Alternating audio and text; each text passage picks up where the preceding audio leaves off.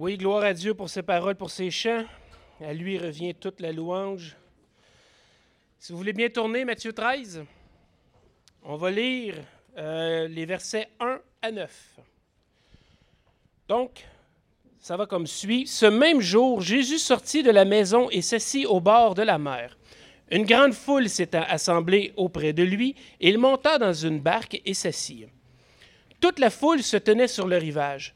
Il leur parla en parabole sur beaucoup de choses, et il dit Un sommeur sortit pour semer. Comme il semait, une partie de la semence tomba le long du chemin. Les oiseaux vinrent et la mangèrent. Une autre partie tomba dans un endroit pierreux où elle n'avait pas beaucoup de terre.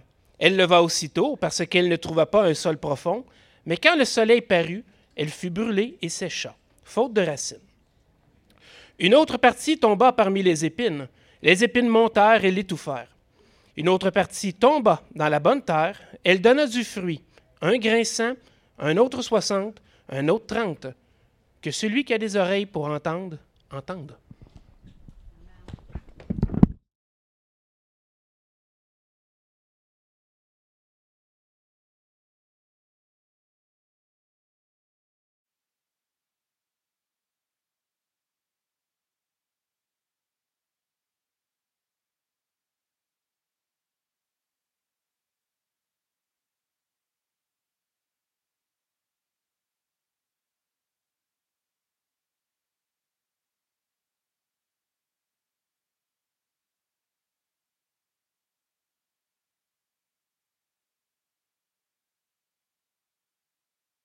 Un, deux.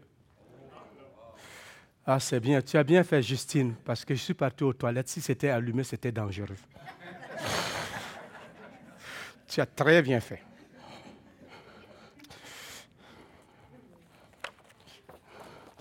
Alors, bonjour à tous.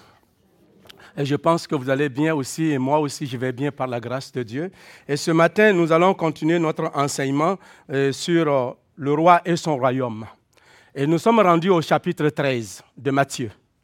Matthieu chapitre 13 est un chapitre important, pas que les autres chapitres ne sont pas importants. Toute la Bible est importante dans son ensemble et dans tout ce que nous faisons et dans tout ce que nous lisons, parce que c'est la parole inspirée de Dieu et totalement inspirée. Il n'y a pas de faille dedans. Alors donc ce matin, ce que nous allons regarder, c'est les paraboles de Jésus. Le chapitre 13 nous parle de huit paraboles. Et tous ceux qui vont venir après moi vont enseigner sur ces paraboles-là dans le chapitre 13. Et on va continuer ainsi de suite. Mais ce matin, nous allons regarder un des paraboles que je dirais un des paraboles connus de tous les chrétiens, ou même des fois des inconvertis, mais c'est le parabole euh, du semeur.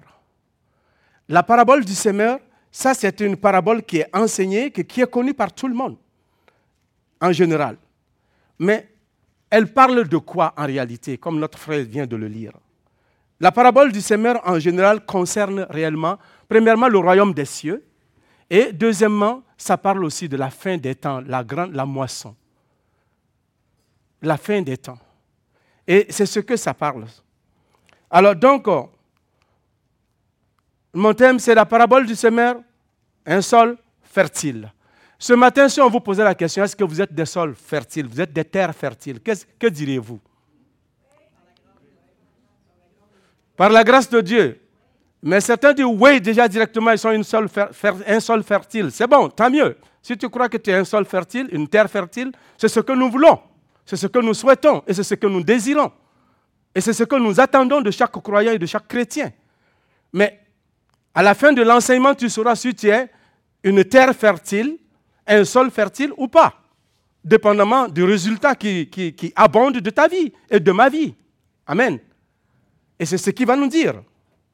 Alors, donc, euh, si nous regardons ici, dans ce passage-là, comme nous avons dit tout à l'heure, ce texte nous parle réellement des paraboles qui concernent le royaume des cieux, premièrement, mais aussi qui parle de la fin des temps que nous allons regarder. Mais j'aimerais, avant qu'on ne parte, une parabole ne s'interprète pas n'importe comment. Beaucoup de gens connaissent ou savent ce que c'est, entendent parler des paraboles, mais ne savent pas ce que c'est qu'une parabole en réalité. Une parabole, ce n'est pas un mythe. Une parabole, en réalité, ce n'est pas une fable. Une parabole, ce n'est pas une allégorie. Une parabole, ce n'est pas de la science-fiction. Est-ce que ça va? C'est clair? Alors, donc, Jésus ne fait pas une fable, il n'enseigne pas une fable, il n'enseigne pas un mythe, il n'enseigne pas réellement de la science-fiction, c'est quelque chose de vrai. Alors, donc, c'est pour cela que nous devons prêter attention à cela. Qu'est-ce que c'est qu'une parabole? Si une parabole n'est pas tout ce que je viens de dire, c'est quoi une parabole? Une, une vérité. Alors, donc une parabole, ce que j'ai dit ici, une parabole ou la parabole est un proverbe en hébreu qui se dit machal. Et en grec, on va parler de comparaison dedans. Comparaison. Mais machal, ça voudrait dire un exemple. Pas plus que ça. C'est un exemple. Donc, une parabole est un récit utilisé pour illustrer un enseignement, un récit pour imager ou une image qui éclaire réellement une réalité, soit une parole énigmatique, ou soit par il faut un code qu'il faut décrocher, qu'il faut décoder plutôt, j'ai dit décrocher. Il faut décoder, vous comprenez Et c'est important de savoir cela. Et, et troisièmement, quand nous regardons, quatrièmement, une parabole, c'est quoi? Une parabole est donc un exemple, une comparaison ou des comparaisons pour illustrer une perception, pardon, un précepte ou une doctrine. C'est ça une parabole. C'est comme si on ouvre une fenêtre pour éclairer une situation pour qu'on puisse comprendre. Quand nous donnons des illustrations dans nos enseignements, c'est quoi? Si la pièce est sombre, j'ouvre la fenêtre, la clarté rentre, ça me permet de voir les choses claires. Et la parabole est à peu près la même chose pour éclairer des choses spirituelles. Et ça a pour but d'enseigner quelque chose qui est spirituel. Comprenez? Elles ont pour but de représenter une vérité spirituelle et céleste. La parabole, c'est ce qu'elle fait. C'est ce qu'elle fait. Alors donc ce matin, c'est ce que nous allons regarder avec la parabole de, du semeur. Alors donc, euh, je vais partager en trois parties mon sujet. Je l'ai partagé en trois. Première partie, la parabole qui est racontée par le semeur, par Jésus lui-même. Et deuxième partie, Jésus donne les raisons pourquoi il parle en parabole. Et la troisième raison, et la troisième partie, c'est l'explication même et la signification de cette parabole-là. Jésus l'explique. Alors, donc, euh, nous avons déjà lu on va relire encore notre partie pour que nous puissions bien comprendre ensemble. Alors les disciples, quand on regarde dans ce passage-là, on dit ce jour même, ou ce même jour, dans certaines versions. Jésus sortit de la maison, et il s'assit au bord de la mer. Une grande foule s'étant assemblée auprès de lui, il monta dans une barque et il s'assit. Toute la foule se tenait sur le rivage. Il leur parla en parabole sur beaucoup de choses. Et il dit, un semeur sorti pour s'aimer. Vous avez déjà écouté ça. Le premier verset, quand nous regardons le premier, les premiers qui dit, ce même jour, qu'est-ce que ça voudrait dire? Ce même jour-là, ça nous parle de quoi? Dans le verset, 31, verset 1 du chapitre 13, ce même jour nous parle réellement. Si on veut savoir, on doit passer au, verset chapitre précédent que nous avons regardé il y a quelques semaines. Jésus était dans une maison et avec des gens, on vient lui dire que sa mère et ses frères sont venus pour faire quoi? Sont à la porte pour lui Pour lui parler. André, vous avez oublié, hein? Alors on va faire un quiz maintenant. Pour lui parler. Et puis Jésus dit, mes frères et ma mère sont ceux qui écoutent et font la volonté de Dieu. Voilà qu'il dit. Et c'est dans ce contexte-là qu'on dit ce jour même. Ça veut dire qu'au même moment-là, quand Jésus est sorti de cette pièce-là, il est allé au bord de la mer parce qu'il y avait la foule qui était derrière lui et il a commencé à enseigner. C'est dans ce contexte que ça parle. Et si nous partons au précédent, plus loin encore dans les chapitres, pour comprendre pourquoi Jésus parle en parabole, il parle en parabole à cause des jugements qu'il a prononcés sur trois villes israélites. Corazim, qu'il a parlé, et Bethsaïda et Capernaum. Il leur a dit que Tyr et Sidon se lèveront au jour du jugement, ils les condamneront, parce que les miracles qui ont été faits dans ces villes-là, dans ces villes de Corazine, si ça avait été fait dans les autres villes païennes, ils se seraient repentis, ils porteraient la cendre et le sac. Mais c'est des villes israélites qui ont reçu le message de Dieu, mais ils ont refusé de se repentir. Donc, nous sommes dans ce même contexte-là.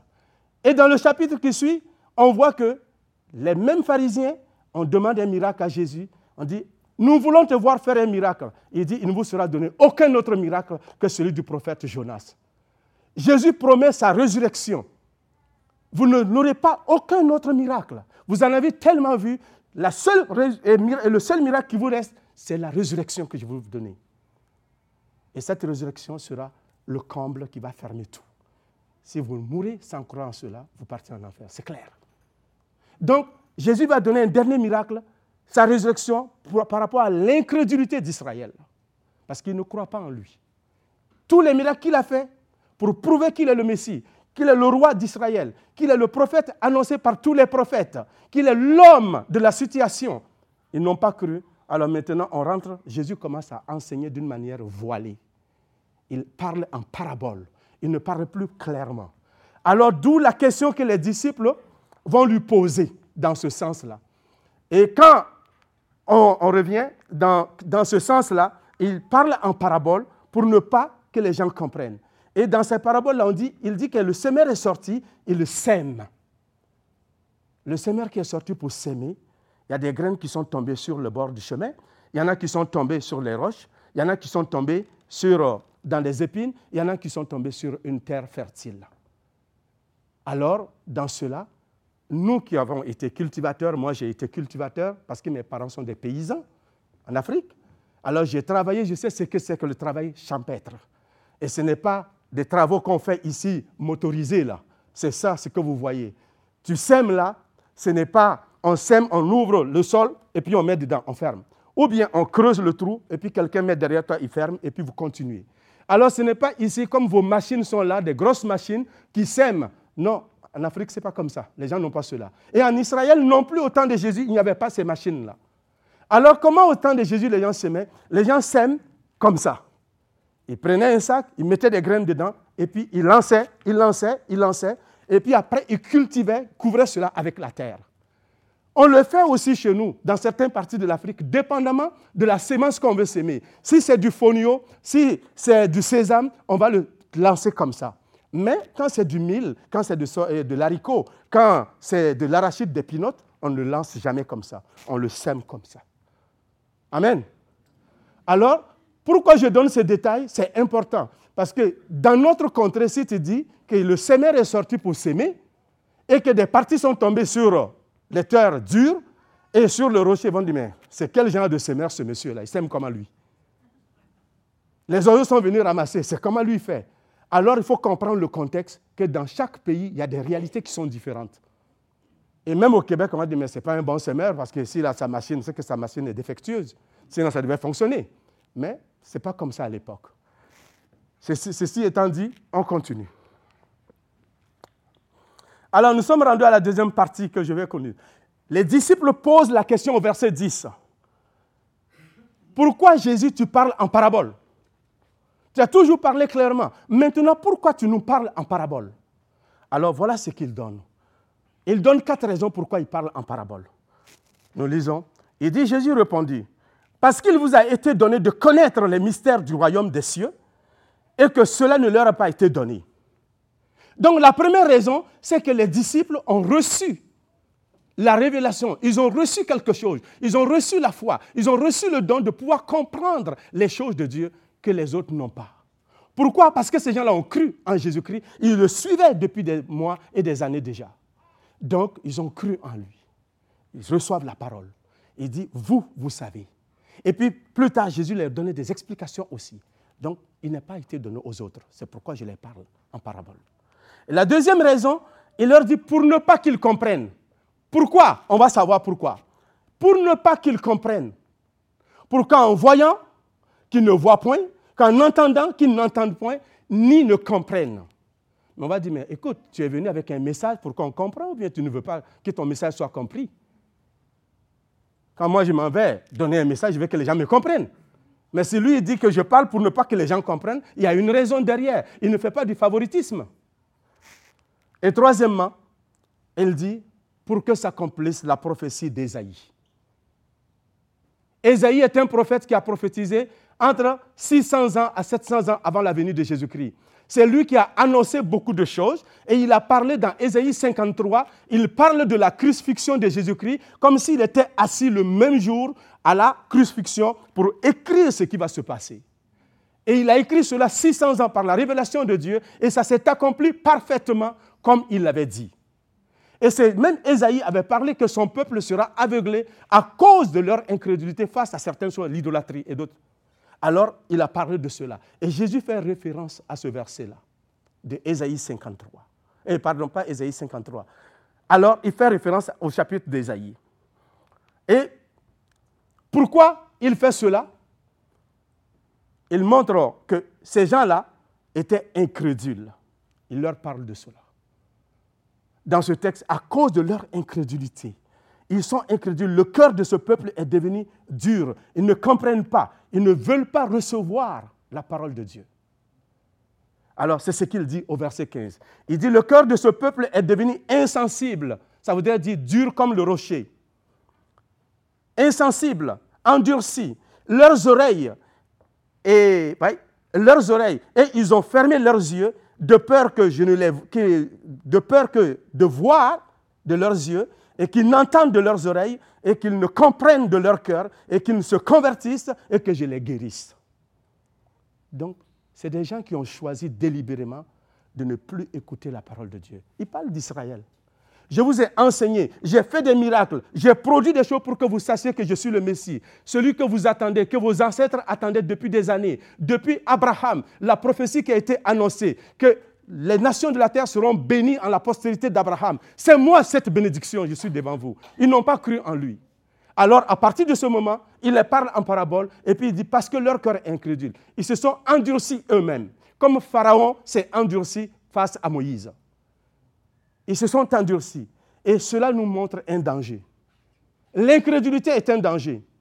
Et nous avons vu dans les passages précédents où Jésus reproche à Israël en disant que le péché contre le Saint-Esprit, ce n'est rien d'autre. Un blasphème contre le Saint-Esprit, c'est le péché de l'incrédulité. C'est voir Dieu à l'œuvre. Dieu fait des miracles et puis tu l'attribues au diable.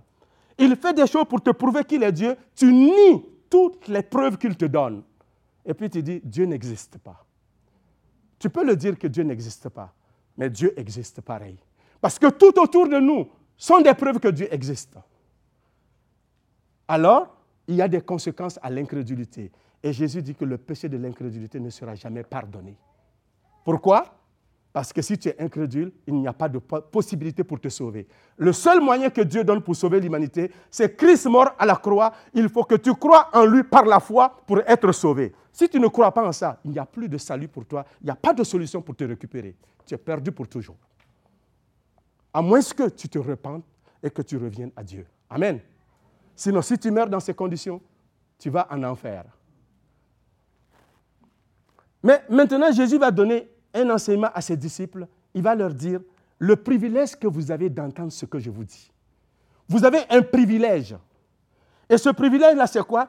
Il dit, mais heureux sont vos yeux parce qu'ils voient et vos oreilles parce qu'elles entendent. Je vous le dis en vérité, beaucoup de prophètes et de juges, de justes, ont désiré voir ce que vous voyez et ils ne l'ont pas vu. Entendre ce que vous entendez, ils ne l'ont pas entendu. Ce matin-là, Jésus est en train de dire, à dire à ses disciples, le message que je vous dis là, et que Israël crache dessus là, vous les disciples, c'est un privilège. Parce qu'avant vous, Ésaïe, avant vous, Daniel, avant vous, d'autres prophètes ont espéré voir mon temps. Être là, c'était l'objet de leur recherche. Mais ils n'ont pas eu l'occasion de me voir. Mais vous, je suis avec vous. C'est un privilège que vous avez. Les disciples devraient être contents, c'est un avantage. Ce matin, toi aussi et moi, nous avons cet avantage. Tu n'as pas besoin de dire que je vais retourner dans une machine à reculer le temps pour aller trouver Jésus-Christ, pour entendre le même message. Non, le message qu'il a prêché, c'est ce que nous avons dans la Bible. Amen. Si tu lis la Bible, c'est Dieu qui te parle. Si tu lis la Bible, c'est Jésus qui te parle. Si tu lis la Bible, tu es en train d'entendre ce message que les prophètes ont espéré entendre depuis des années. Et tu as accès à ce message-là facilement, gratuitement. Mais qu'est-ce que tu en fais? Tu crois ou tu ne crois pas. Et ça, ça a des conséquences. Le fait de choisir de marcher avec Dieu et le fait d'ignorer la voix de Dieu a des conséquences sur notre éternité. Amen. Alors c'est pourquoi la Bible est prêchée tous les dimanches dans nos églises et partout. Pas parce qu'on veut se prendre pour un autre, mais parce que c'est un message éternel, un message qui donne la vie. Parce que Dieu nous considère tous comme des morts. Sans Jésus-Christ, nous sommes tous morts. Nous sommes des cadavres qui marchent sur les pieds. Mais quand tu reçois l'évangile de Dieu, la parole de Dieu dans ton cœur, alors tu ressuscites. Parce que la puissance est dans la parole pour te donner la vie, être une nouvelle créature et marcher en fonction de ce que Dieu attend de toi. Et là, tes perspectives et tes priorités changent. Parce que quand tu étais mort, tu vivais pour toi-même. Tu as décidé des choses pour toi-même. Maintenant, quand tu reçois Jésus-Christ comme ton sauveur, ton Seigneur, alors tu es ressuscité, tu es une nouvelle créature en Dieu, alors ton éternité change et tes perspectives changent et tu vis désormais en perspective par rapport au ciel. Amen. Et c'est ça ce que la parole de Dieu nous dit. Et les disciples ont le privilège. Ce matin, tu n'as pas d'excuse. Tu as aussi ce privilège. Tu as accès à cela. C'est gratuit. Même on a des applications aujourd'hui sur l'Internet qu'on te donne gratuit. Et ce, matin, quand je vais finir la prédication, avant la fin du culte, ils vont donner des Bibles dehors, derrière ici des cadeaux. Donc, si tu n'as pas une Bible, un Nouveau Testament, tu peux profiter pour en prendre, s'il vous plaît.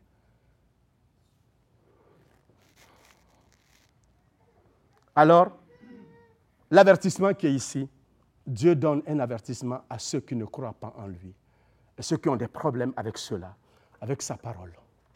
Il dit, prenez garde, frères, que quelqu'un de vous n'ait un cœur mauvais et incrédule au point de se détourner du Dieu vivant. Mais exhortez-vous les uns les autres chaque jour, aussi longtemps qu'on peut le dire aujourd'hui, afin qu'aucun de vous ne s'endurcisse par la séduction du péché. Le péché endurcit les gens. Quand tu es séduit par le péché, par la mondanité, ça fait que tu t'éloignes de Dieu. Alors dans Ézéchiel, il parle. C'est une prière que nous pourrons tous faire. Il, leur donnera, il dit, je leur donnerai un cœur. Je leur donnerai un même cœur. Et je mettrai en, je mettrai en vous un esprit nouveau. J'ôterai leur de leur corps le cœur de pierre et je, je leur donnerai un cœur de chair, afin qu'ils vivent mes ordonnances et qu'ils observent et pratiquent mes lois. Excusez, je vais trop vite, je vais aller tellement vite. Alors, et ils seront mon peuple et je serai leur Dieu. Mais pour ceux dont le cœur se plaît, pour ceux dont le cœur se plaît, à quoi? À leur idole et à leur abomination, je ferai retomber les œuvres sur leur tête, dit le Seigneur l'Éternel. Dieu dit, il va donner un cœur nouveau à Israël. Il les propose un cœur nouveau. Ça peut être notre prière ce matin. Seigneur, donne-moi un cœur nouveau. Un cœur qui répond favorablement à ta parole. Un cœur qui ne méprise pas ta parole. Un cœur qui prend au sérieux ta parole. Ça peut être notre prière ce matin. Et Dieu dit qu'il donnera cela à Israël. Et si nous demandons cela, Dieu peut nous le donner. Amen. Ça, c'était un avertissement pour nous. Alors, le troisième point ici, l'explication de la parabole elle-même. Nous avons vu que Jésus a introduit, il a raconté l'histoire de la parabole. Alors, nous avons vu qu'il a parlé aux disciples, il a donné les raisons pourquoi il parle en parabole. Et il dit aux disciples les avantages qu'ils ont pour entendre ce message qu'ils entendent directement de sa bouche à lui. Et maintenant, nous voyons la troisième partie où il explique littéralement la parabole. Qu'est-ce que ça voudrait dire? Alors, dans la parabole, il raconte ici, premièrement, il nous dit que ceux qui ont reçu, ou celui qui a reçu la sémence dans le bord du chemin, il explique cela. Il dit, lorsqu'un homme écoute la parole du royaume et ne la comprend pas, le malin vient et l'enlève. Enlève et ce qui a été sémé dans son cœur. Alors, la suite nous dit, cet homme est celui qui a reçu la sémence le long du chemin. Quand tu entends la parole de Dieu et que tu ne prêtes pas attention à cela et que tu ne fais rien de cela avec cela, que tu es passif, alors voilà ce que ça fait. Le premier terrain, c'est un homme qui est passif. C'est quelqu'un qui reçoit la parole de Dieu, il ne fait rien avec. Alors l'ennemi va venir enlever cela dans son cœur. Il ne pourra pas vivre de cela pour grandir. On va voir la suite.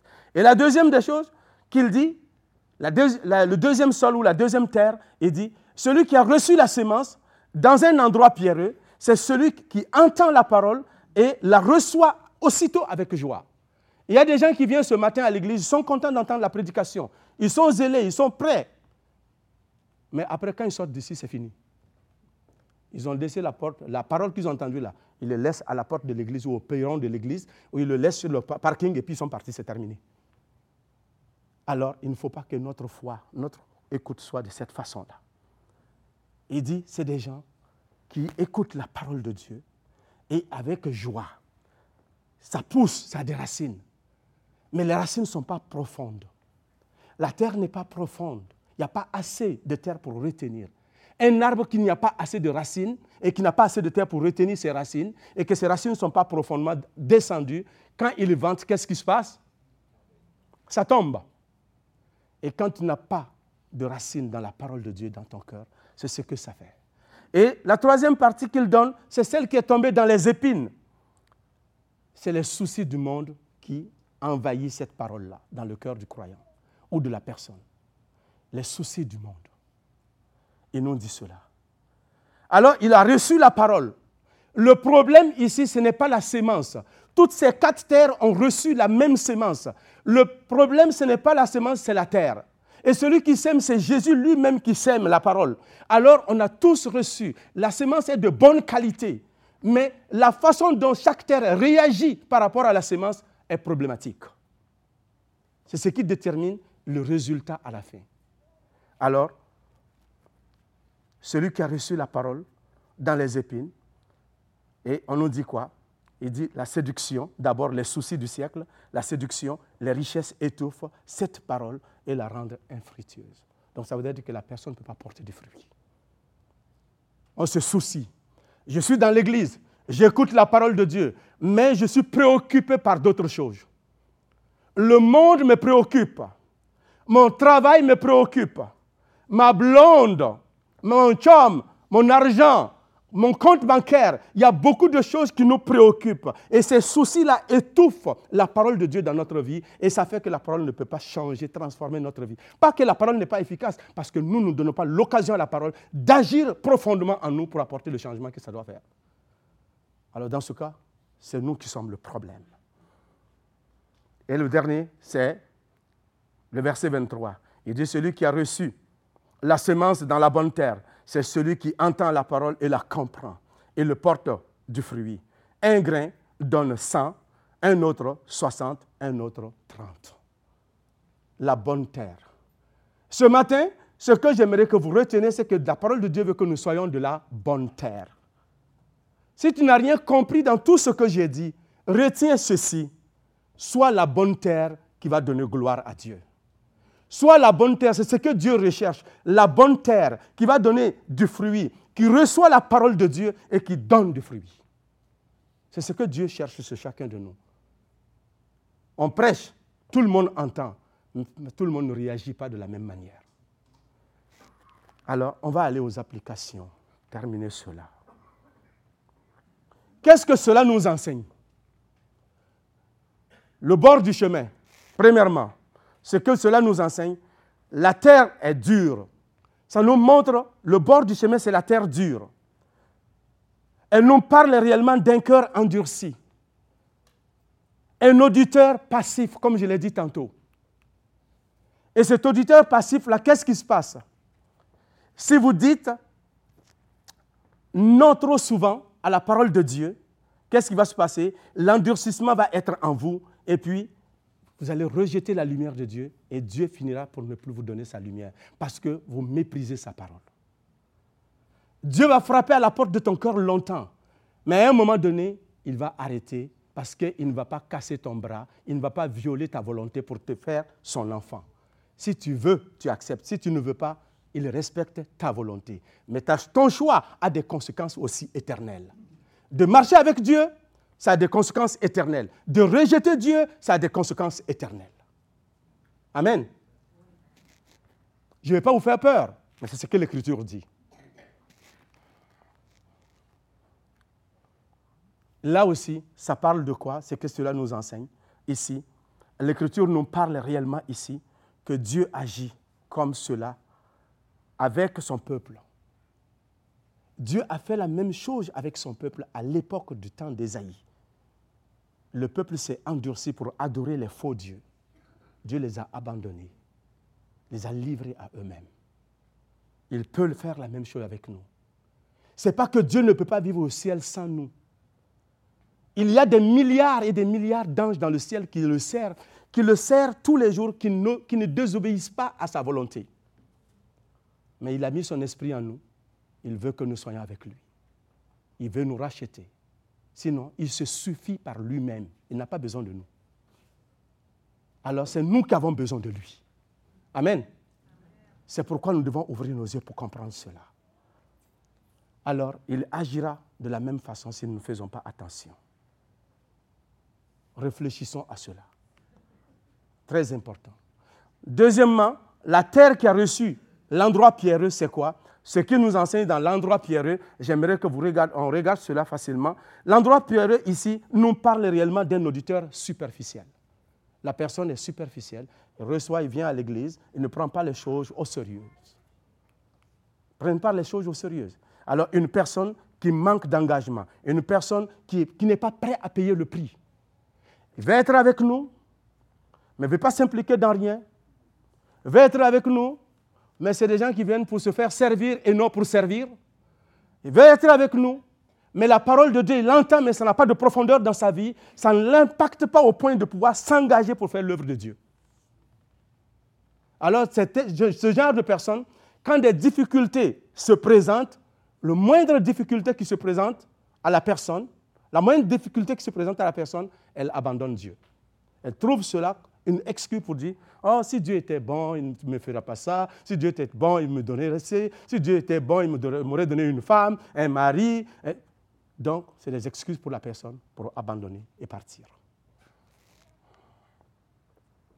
Alors, une personne, c'est une personne qui est facilement offensée. Pour un oui ou un non, la personne se fâche. Parce qu'elle cherche des excuses pour pouvoir partir, des excuses pour pouvoir partir.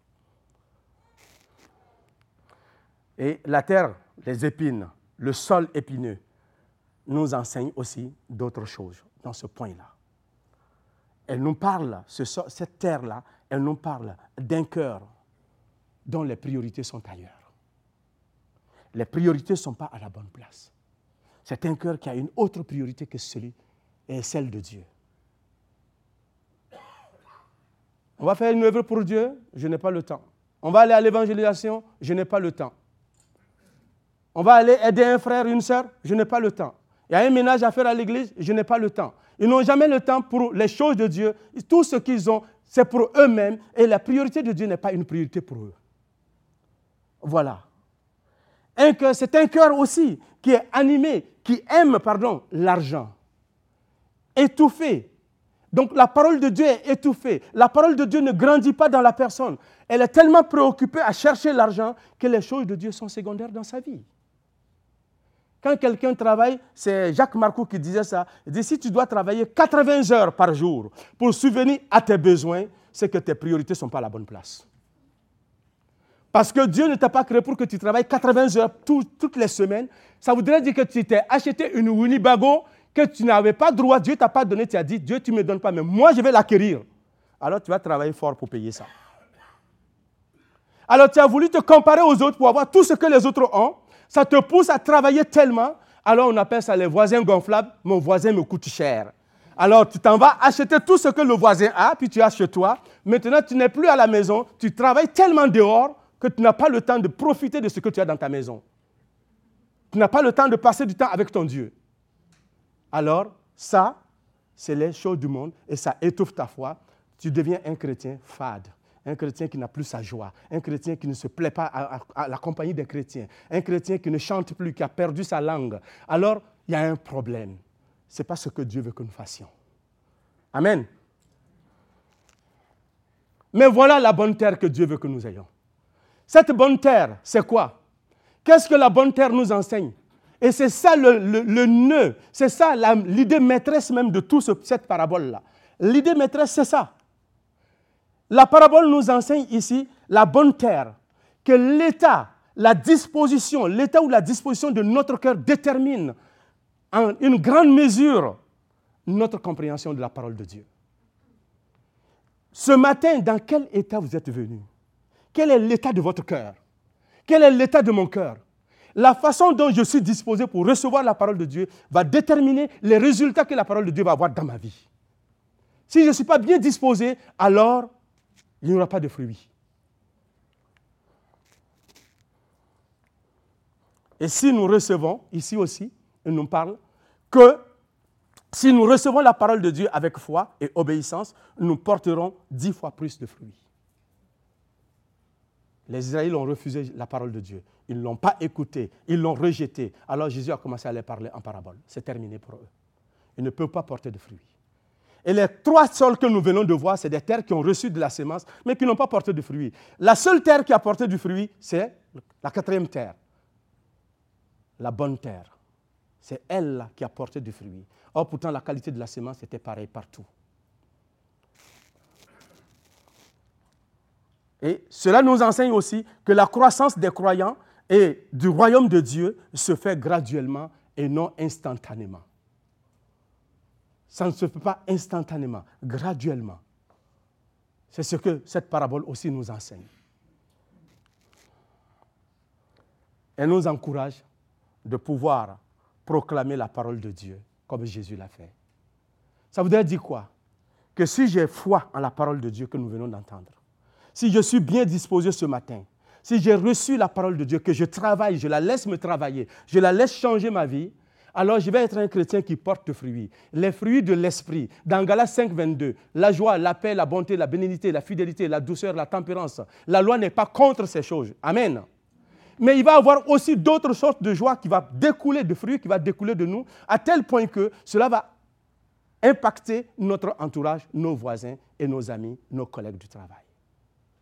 Parce que la parole de Dieu change nos vies. Et c'est ce que Ésaïe nous dit dans Ésaïe 55, verset 10 à 11. Il dit, comme la, la neige et la pluie descendent du ciel et qu'ils ne retournent pas sans avoir donné de la semence au semeur, sans avoir donné du pain à celui qui a faim pour manger. Ainsi en est-il de ma parole. Elle ne retourne pas à moi sans avoir accompli ma volonté, exécuté mes desseins.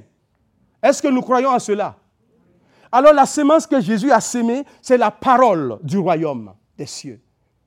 Ce matin, la parole du royaume des cieux a été sémée dans ton cœur. Maintenant, qu'est-ce que tu vas en faire?